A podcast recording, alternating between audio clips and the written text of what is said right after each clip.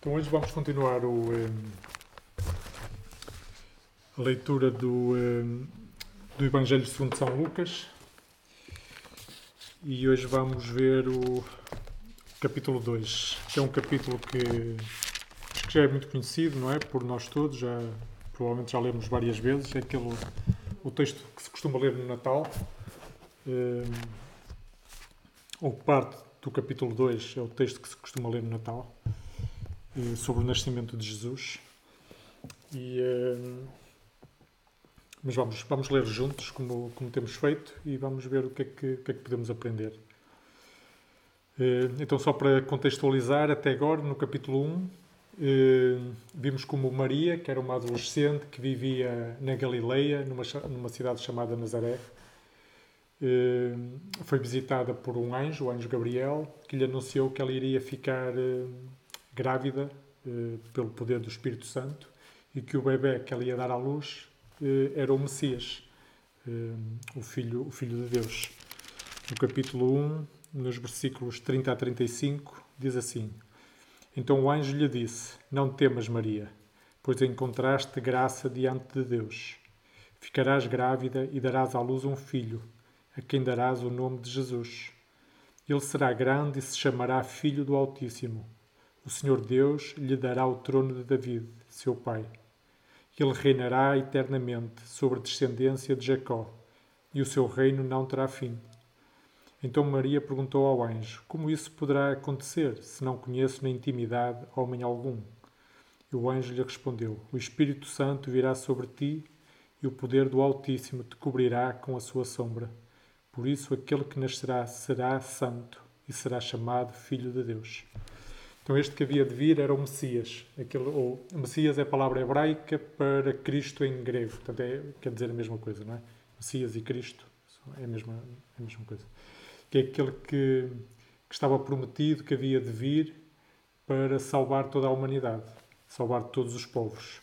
Hum, e o, nosso Antigo Testamento eh, contém imensas profecias sobre isso. Já, já falámos disso noutra altura. Então o Messias estava prestes a chegar.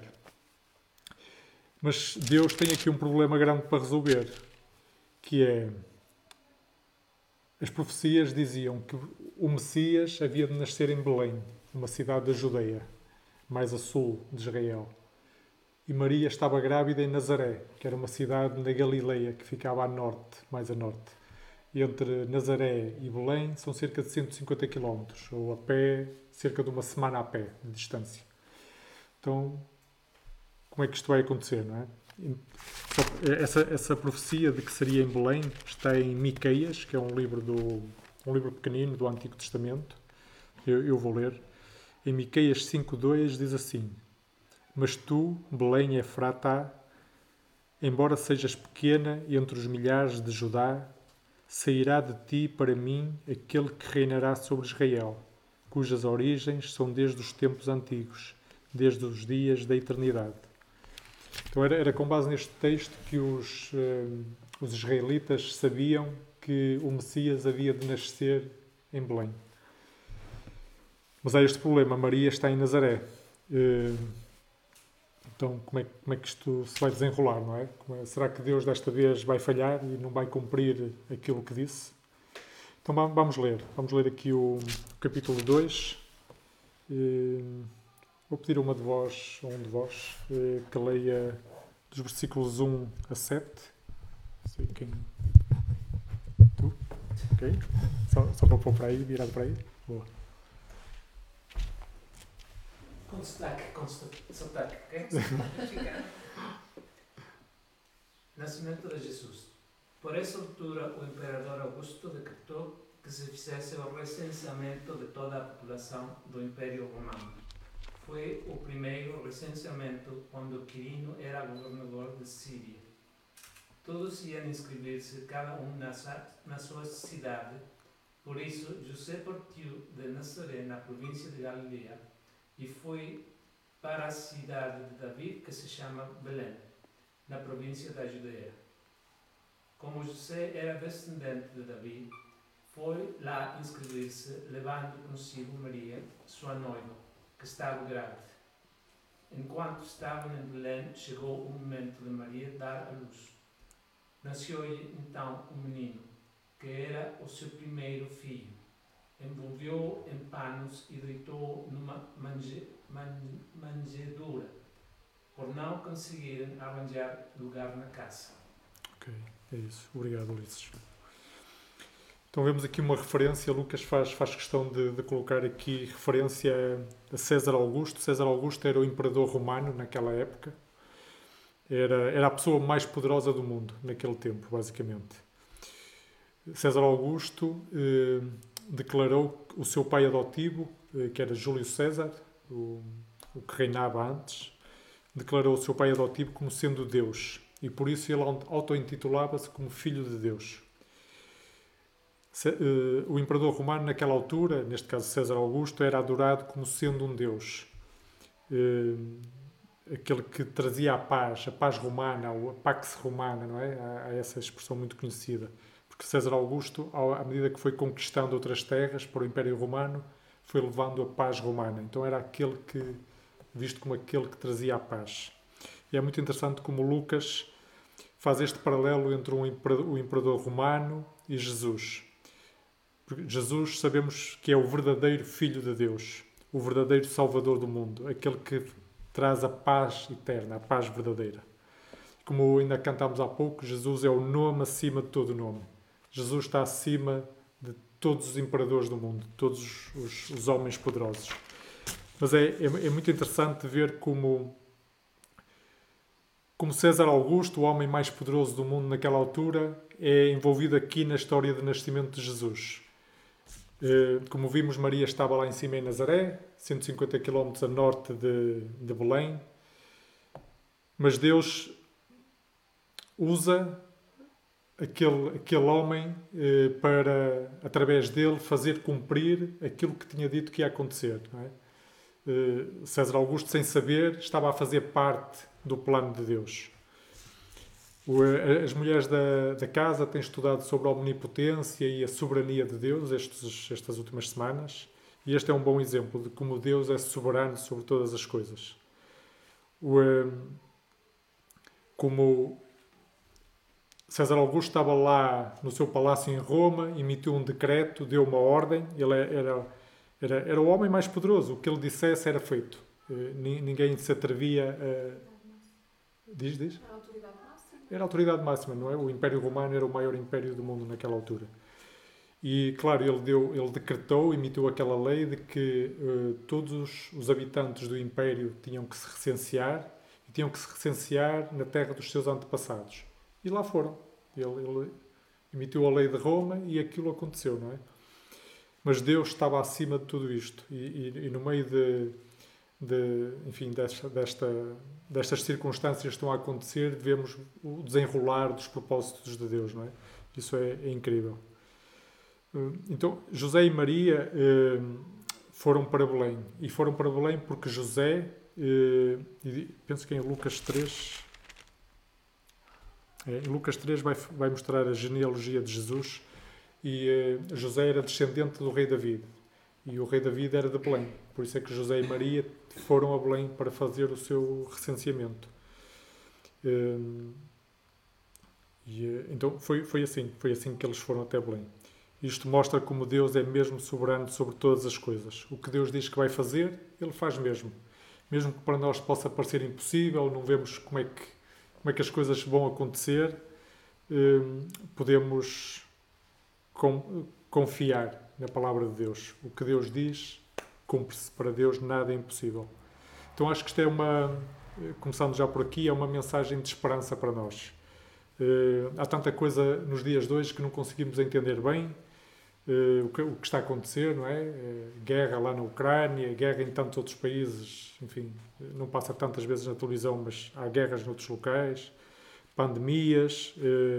estava a pensar sobre isto, lembrei-me de como vários governos, incluindo o nosso, eh, têm vindo a aprovar leis que permitem retirar a vida a outros seres humanos.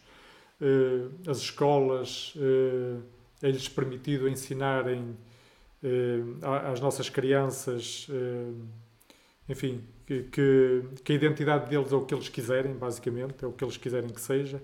Enfim, há muita coisa difícil de entender que, e que está a acontecer à nossa volta. Uh, mas uma coisa podemos ter a certeza é que Deus é soberano sobre todas as coisas. Deus está acima de tudo isto. E toda a palavra dele se cumprirá.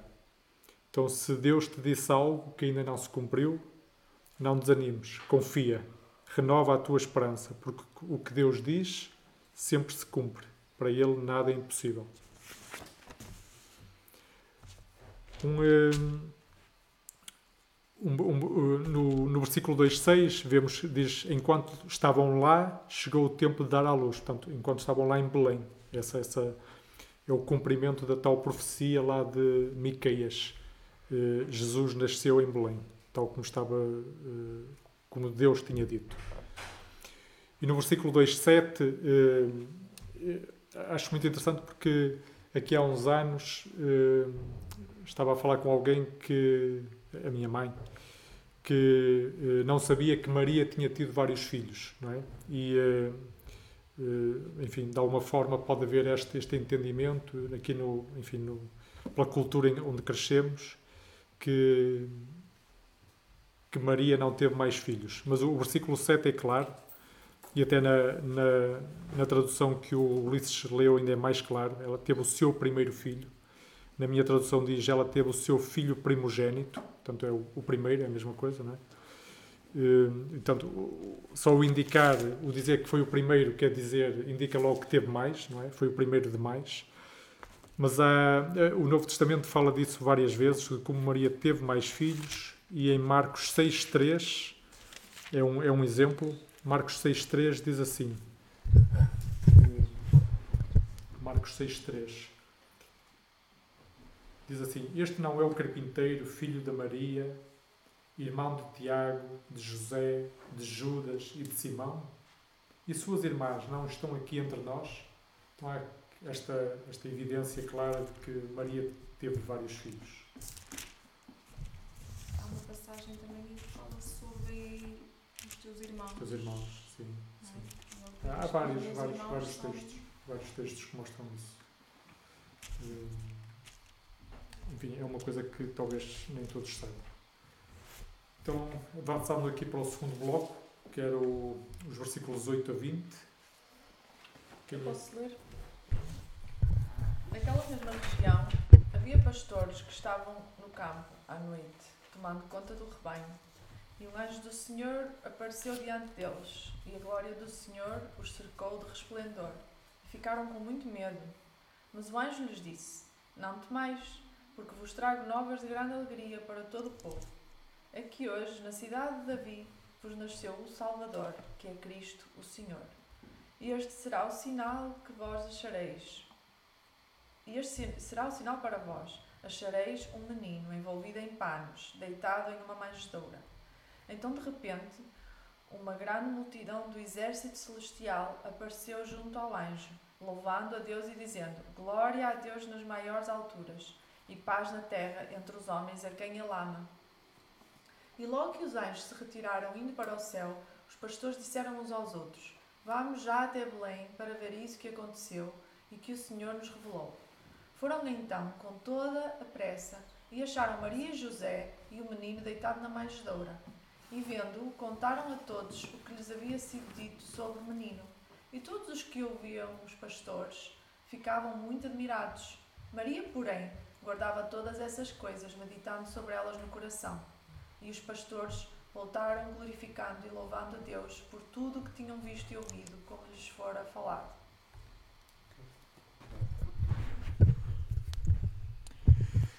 Este é o texto, costuma ser, especificamente, costuma ser lido no Natal, não é? Sobre o nascimento de Jesus. E nós, ninguém sabe, não é? Não se sabe ao certo a, a data exata do nascimento de Jesus. Geralmente celebramos no dia 25 de dezembro e chamamos essa festa o Natal. Uma festa onde se reúne a família, onde há comida, onde há bebida, onde há presentes. E nada disso é mau em si, mas tantas vezes esquecemos-nos do aniversariante. E um, o Natal é, acima de tudo, a celebração do nascimento de Jesus.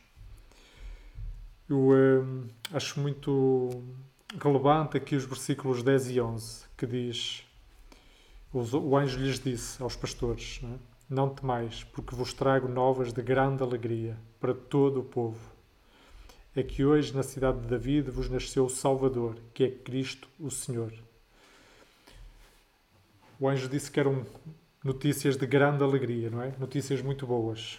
E porquê é que são assim tão boas, não é? Porque é que, porque é que o Jesus, Jesus ter vindo é assim uma notícia tão boa? Nós, nós já sabemos, não é? Mas acho que é sempre bom relembrar para que possamos depois também transmitir a outros porque é que são notícias tão boas, tão boas.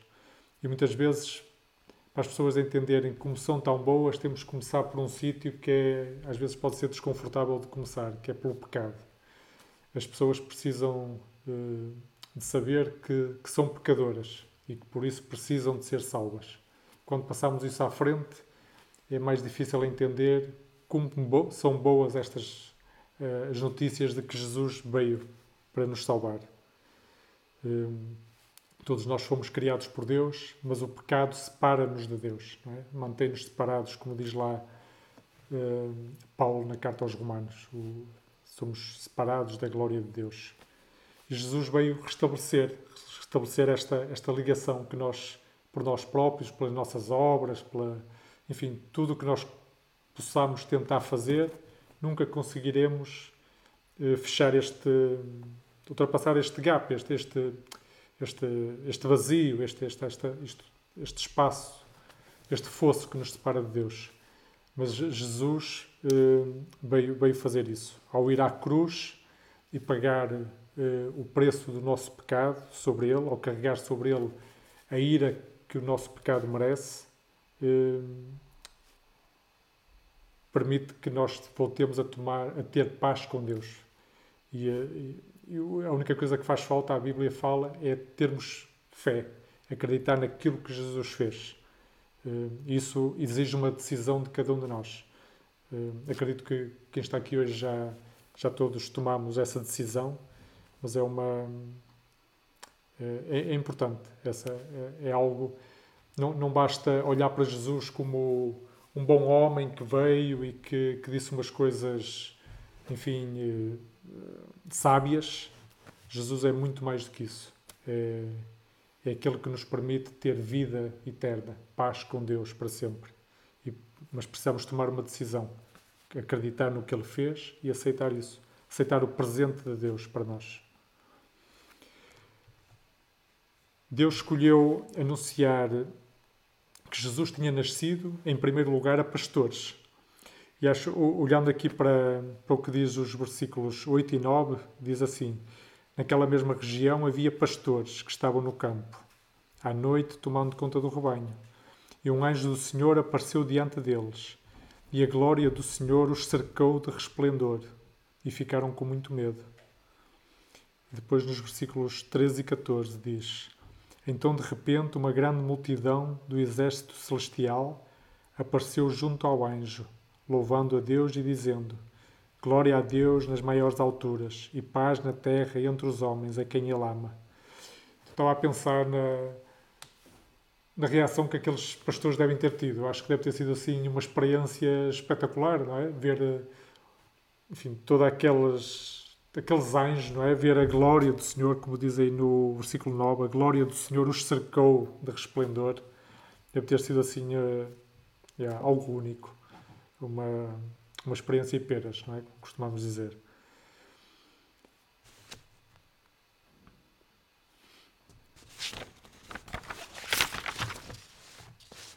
É muito interessante Deus ter escolhido os pastores para anunciar, em primeiro lugar. Eh, ser pastor naquela altura não era uma profissão honrada pela sociedade. Era um trabalho sujo, eh, eles cheiravam mal, enfim, na, na tabela da, das profissões honradas da sociedade, os pastores estavam lá embaixo. Eh, mas é, é esses que Deus escolheu anunciar primeiro, a vinda de Jesus. David, sim, sim, sim. E Deus escolheu, não é? E uh, vemos isso muita. No, aliás, o Marcelo falou disso, já não sei, aqui atrasado, não é? Como Deus de alguma forma inverte aquilo que a ordem, a ordem do mundo, não é? A ordem que nós mesmo às vezes damos às, às pessoas, às coisas, eh, como mesmo pela própria tradição judaica, o primogênito não é o mais velho, é que devia, é que tinha direito a ser o, enfim, a liderar, e Deus muitas vezes escolheu Salomão, Jacó, enfim, vários, várias situações, não é? Deus, de alguma forma, os valores de Deus não são os valores do mundo, não é? Aliás, a forma como Jesus veio ao mundo é, é outro exemplo. É? Jesus veio ao mundo através de uma família pobre. E vamos ver mais à frente a prova de que eles eram pobres, pelo tipo de sacrifício que eles ofereceram. Eh, mas José e Maria eram de uma família muito simples. Eh, ele, Jesus nasceu num, enfim, numa corte do gado, numa, foi colocado dentro de uma manjedoura, que é um sítio cheio de baba, não é? de, de, de vacas e de, ovelhas, palha. com palha.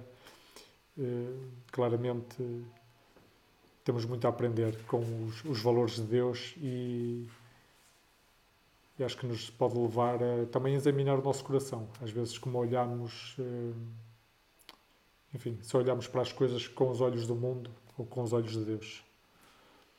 Então, o, o amor de Deus não depende eh, da profissão de cada um.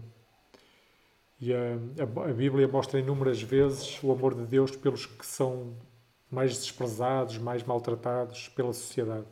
E Deus não os abandona. Então, essa é uma é uma, uma certeza que podemos guardar connosco. Que Deus se importa connosco, não interessa qual é a profissão, qual, enfim, o tamanho da conta bancária, qual o, o conhecimento que temos, a formação. Isso para Deus não, não interessa nada. Deus ama cada um.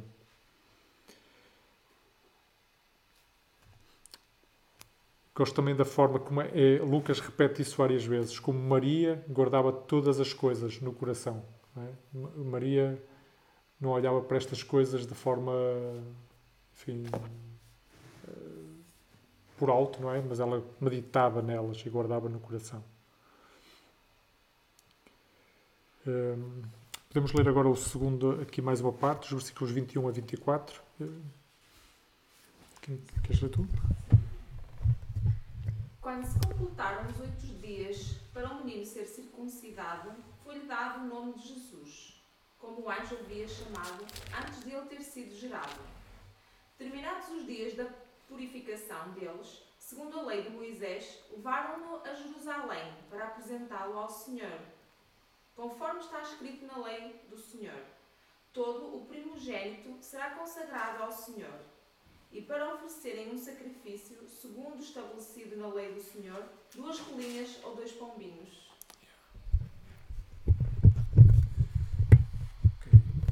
Então, José e Maria, eles cumpriram o que dizia a lei de Moisés, eh, que mandava circuncidar eh, o menino ao oitavo dia, e, eh, e, também tinha uma lei lá que está lá em Levítico 12, que se referia ao tempo de purificação da mãe, que no caso de ser um bebê menino, eram 40 dias.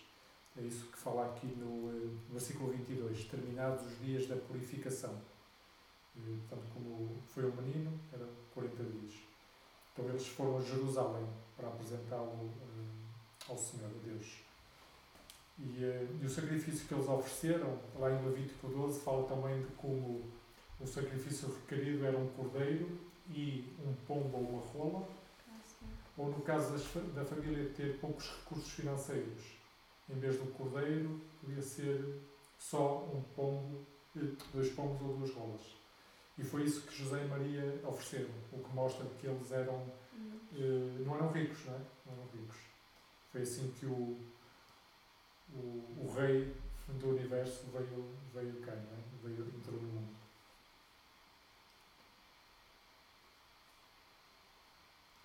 Era os versículos 25 a 40. Lê tu, Breno, pode ser? Pode ser.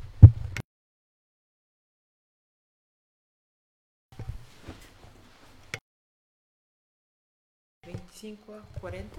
Yeah. Pronto. Ora vivia nessa altura em Jerusalém um homem chamado Simeão, era justo e muito piedoso e esperava a consolação de Israel. O Espírito Santo estava com ele e tinha-lhe assegurado que não havia de morrer sem ver a Messias enviado por Deus.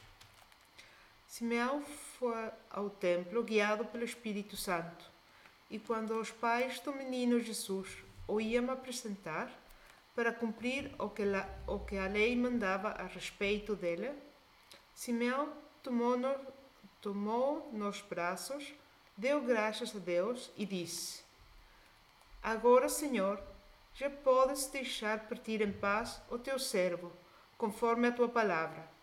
Já vi com os meus olhos a tua salvação, que preparaste para todos os povos. Luz de revelação para os pagãos e glória para Israel, teu povo. Tanto o pai como a mãe de Jesus estavam admirados com o que se dizia dele. Simeão abençoou-os e disse a Maria, sua mãe: Este menino é para muitos em Israel motivo de ruína ou salvação. Ele é sinal de divisão entre, entre os homens, para revelar os pensamentos escondidos de muitos. Uma grande dor, como golpe de espada, trespassará a tua alma Vivia também em Jerusalém uma profetisa chamada Ana, filha de Fanuel, da tribo de Aser. Já tinha 84 anos de idade e tinha-lhe morrido o marido ao fim de sete anos de casada. Depois continuou sempre viúva e não saía do templo onde adorava Deus de dia e de noite, com jejuns e orações. Ana apareceu naquele momento e começou também a louvar a Deus. E falava do menino a todos os que esperavam que Deus salvasse Jerusalém. Depois de terem cumprido tudo o que a lei de Deus manda fazer, José e Maria voltaram com Jesus para sua terra, Nazaré de Galileia. O menino crescia e tornava-se mais forte e cheio de sabedoria, e a graça de Deus estava com ele. Obrigado.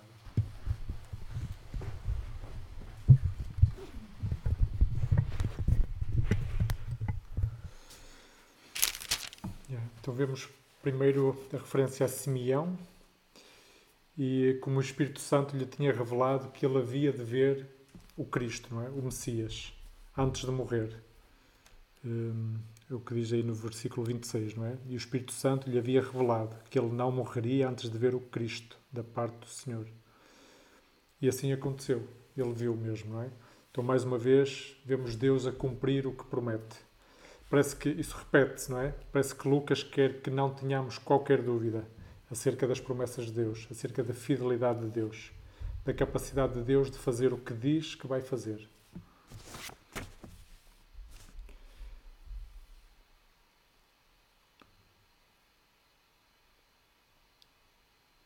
Simeão depois teve este, teve este momento em que de louvor, não é? Nos, aí no versículo 30 a 32, em que ele diz: os meus olhos já viram a tua salvação, a qual preparaste diante de todos os povos, luz para revelação aos gentios e para a glória do teu povo Israel.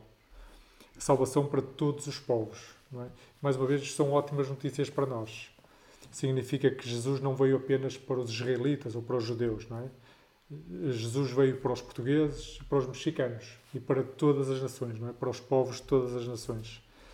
Ninguém está fora do, do plano de Deus, do alcance de Deus. O versículo 32 tem esta referência de como, como Jesus ia ser luz para os gentios. Não é? E uh, muitos andam, andam ainda às escuras, como nós andávamos, não é? como nós andávamos antes. Uh, mas como um peixe que não sabe o quanto está molhado, porque sempre viveu assim, também a humanidade precisa de conhecer a luz para entender que anda às escuras. E Jesus é essa luz. Em João, eh, logo no capítulo 1, diz assim: A vida estava nele, em Jesus. A vida estava em Jesus e era a luz dos homens. A luz resplandece nas trevas e as trevas não prevaleceram contra ela. pois a verdadeira luz que ilumina a todo o homem estava chegando ao mundo. Então, este é Jesus. Todos nós, eh, toda a humanidade anda nas escuras, anda às escuras, até conhecerem e acreditarem em Jesus. Foi para isso que Jesus veio. Também em João, no capítulo 12, eh, Jesus faz aquela afirmação de que Ele é a luz do mundo. Então, ele diz assim, João capítulo 12, versículo 44 em diante. Então Jesus falou em alta voz: Quem crê em mim, não crê, não crê apenas em mim, mas naquele que me enviou. E quem me vê, vê aquele que me enviou. Eu vim como luz ao mundo, para que todo aquele que crê em mim não permaneça nas trevas. Então, é, Jesus é, é Deus, não é? Muitas vezes eh, podemos ter essa dificuldade em. Mas Jesus é Deus, Deus revelado aos homens, não é? Deus uh, em carne e osso. Uh, ele, ele diz claramente que até ele veio para que não permaneçamos nas trevas, não é? O que quer dizer que toda a gente está nas trevas até acreditar em Jesus. Essa é agora a nossa missão também, de que uh, Jesus já nos tirou das trevas, não é? Como, como cantámos ainda há pouco, pagou um alto preço, um alto preço para, para isso. Uh, e temos essa missão agora também. O próprio Jesus disse que agora somos também nós somos também a luz do mundo, não é?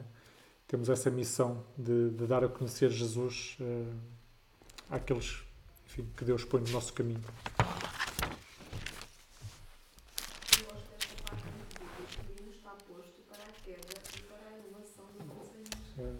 Jesus é essa.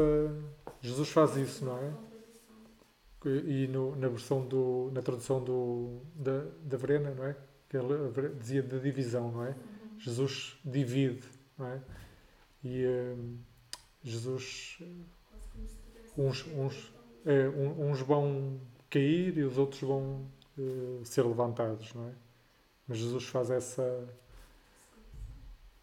Uh, nem todos acreditam, não é?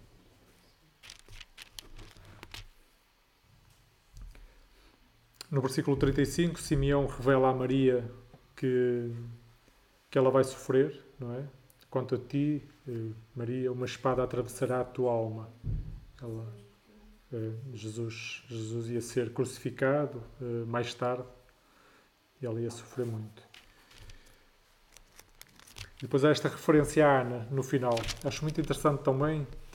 A Ana era uma mulher, era viúva, era idosa, que fazendo as contas teria mais que 100 anos já. E vemos mais uma vez a importância das mulheres para Deus. Eh, só aqui, nestes dois primeiros capítulos, já vemos uh, Maria, Isabel e agora a Ana, não é? Uh, três, três mulheres com um papel muito importante. Mas também, não só isso, mas as mulheres ao longo da vida de Jesus, as mulheres na, ao longo da, da Igreja de Cristo no primeiro século, é? Vemos como eram, há lá várias referências a mulheres que tiveram um papel essencial uh, na Igreja no primeiro século. E da mesma forma, a importância das mulheres na Igreja de Cristo hoje, não é? E, a, e aqui a nossa comunidade da casa não é exceção. Aliás, é um bom exemplo.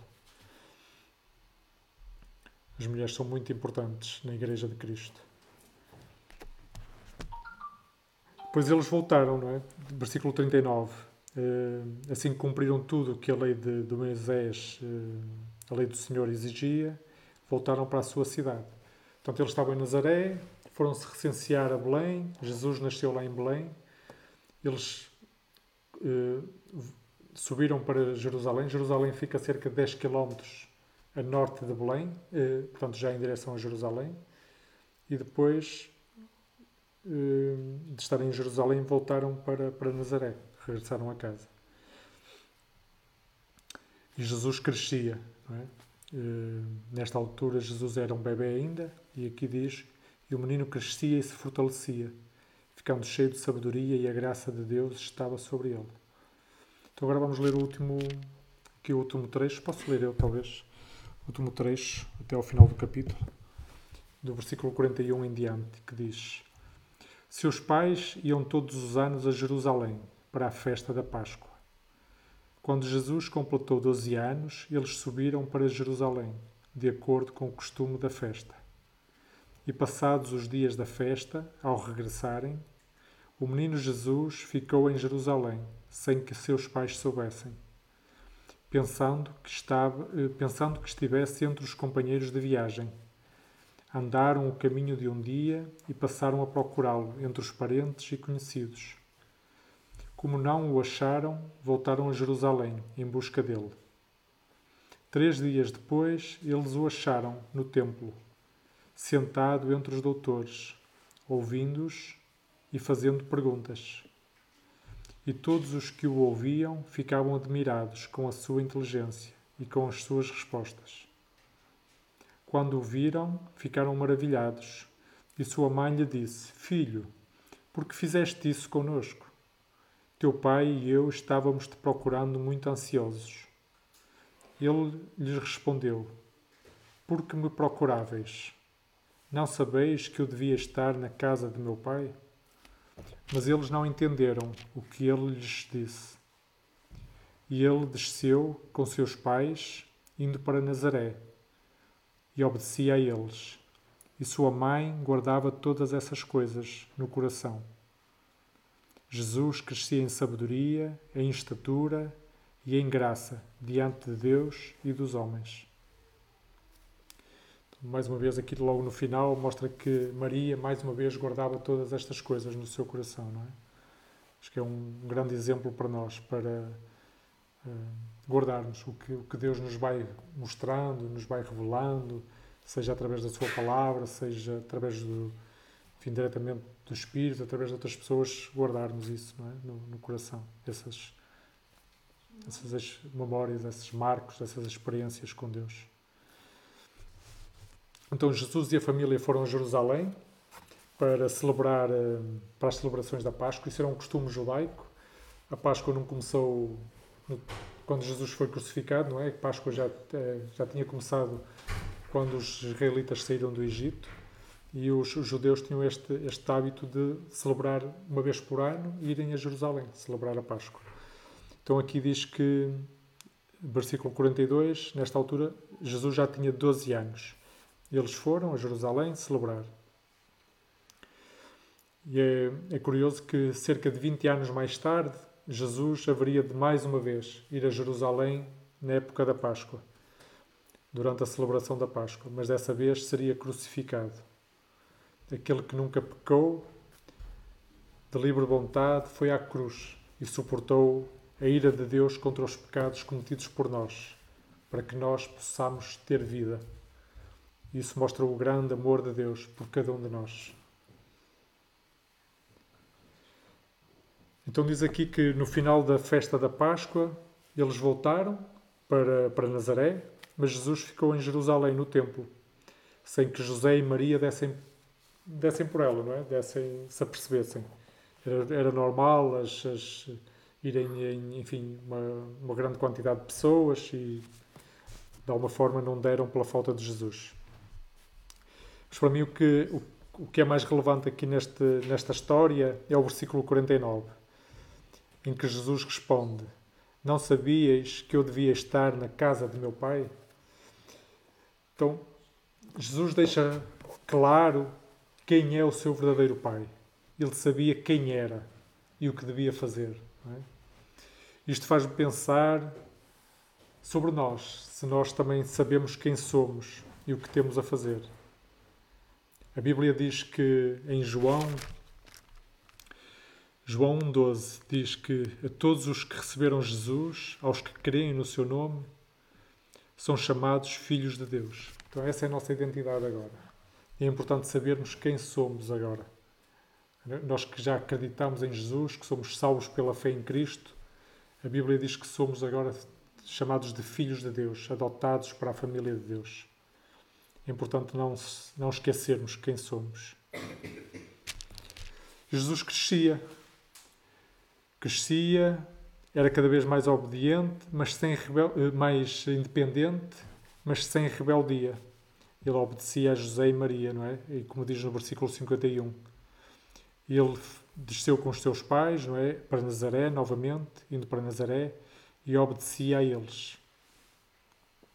E o versículo 52, novamente Lucas a dar conta agora de como Jesus, Jesus nesta altura já é um adolescente, continuava a crescer em sabedoria, em estatura e em graça diante de Deus e dos homens. Isso, este versículo 52 faz-me pensar que é uma excelente oração para orarmos pelos nossos filhos. Que os nossos filhos também cresçam em sabedoria, em estatura e em graça diante de Deus e dos homens. E é isso. E este é o capítulo 2. Este é um capítulo incrível sobre a vinda de Deus à Terra, ao encontro dos homens. Nós não conseguíamos chegar a Deus, Deus veio ter connosco. O amor de Deus tem um nome, Jesus, como cantamos há pouco. Isso.